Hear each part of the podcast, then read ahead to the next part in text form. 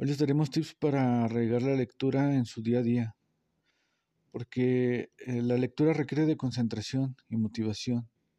¿Y cuántos de nosotros no preferimos ver una serie, jugar un videojuego o entrar en las redes sociales antes de tomar un libro para leerlo? Pero el generar el hábito de la lectura, más allá de tomarlo como un hobby, debe ser algo de vital importancia porque la lectura nos ayuda en muchos aspectos de nuestra vida. Y es por eso que en este episodio te daremos consejos para crear este hábito de tal manera que sea parte de tu rutina diaria. Y pasamos al primer consejo. El primer consejo es poner un horario para la lectura. Debemos buscar un pequeño espacio para leer en nuestro día, ya sea los 15 minutos en el camino hacia el trabajo o al menos dos páginas antes de dormir. El hecho es recapitular las actividades del día para buscar ese pequeño espacio en el cual podemos tener el momento para leer. Una vez que tengamos este primer punto cubierto, por algunas semanas, podemos pasar al siguiente punto, el cual consta de tener una meta más específica en la lectura. Y con esto nos referimos a un compromiso de lectura diaria. Si queremos leer en un mes un libro de 150 páginas, lo dividimos entre 30 días y así sabremos que para concluir exitosamente esta meta tendremos que leer tan solo 5 páginas al día. Con el tip número 3. Este es para aquellos que aún no pueden con el número 1. Si por más que intentas darte tu espacio para leer diariamente y no logras que se convierta en un hábito, observa qué actividades placenteras haces en el día, tales como ver una serie o cualquier otra cosa con la que puedas negociar con tu mente y ponerla como recompensa una vez que termines con esos 15 o 30 minutos de lectura.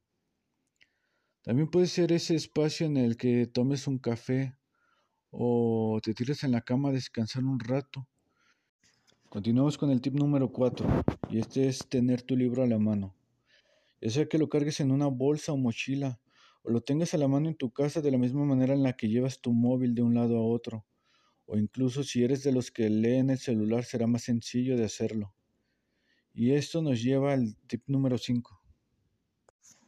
Y el tip número 5 es aprovechar todas las posibilidades.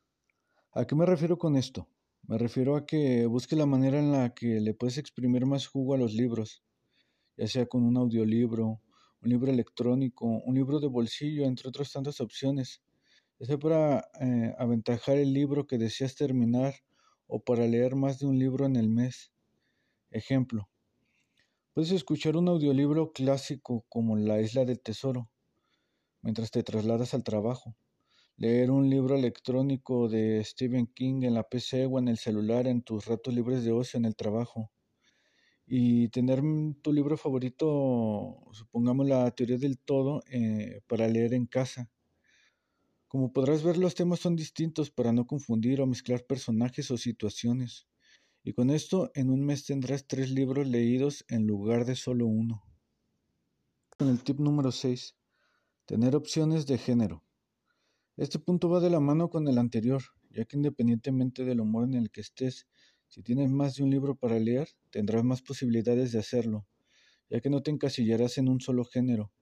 Si no tienes ganas de leer un clásico, podrás leer poesía, o un ensayo, o incluso investigación. Y con eso estarás en constante lectura. Además, esto también te ayudará a descubrir qué géneros o temas son los que más te agradan. Y llegamos al último tip, que es el número 7. Compartir la lectura. Con este último tip me refiero a platicar con tus amigos o familiares sobre el libro que estás leyendo, ya sea alguna frase, el tema o algún poema o cita que contenga el libro. En caso de que tus círculos no sean muy ávidos sobre la lectura, puedes buscar gente que comparte este gusto, ya sea yendo a la presentación de un libro, uniéndote a un club de lectura. Con esto concluimos el episodio. Recuerda buscarnos en nuestras redes sociales y unirte a nuestro grupo de Telegram. Búscanos como Lectura Ambulante.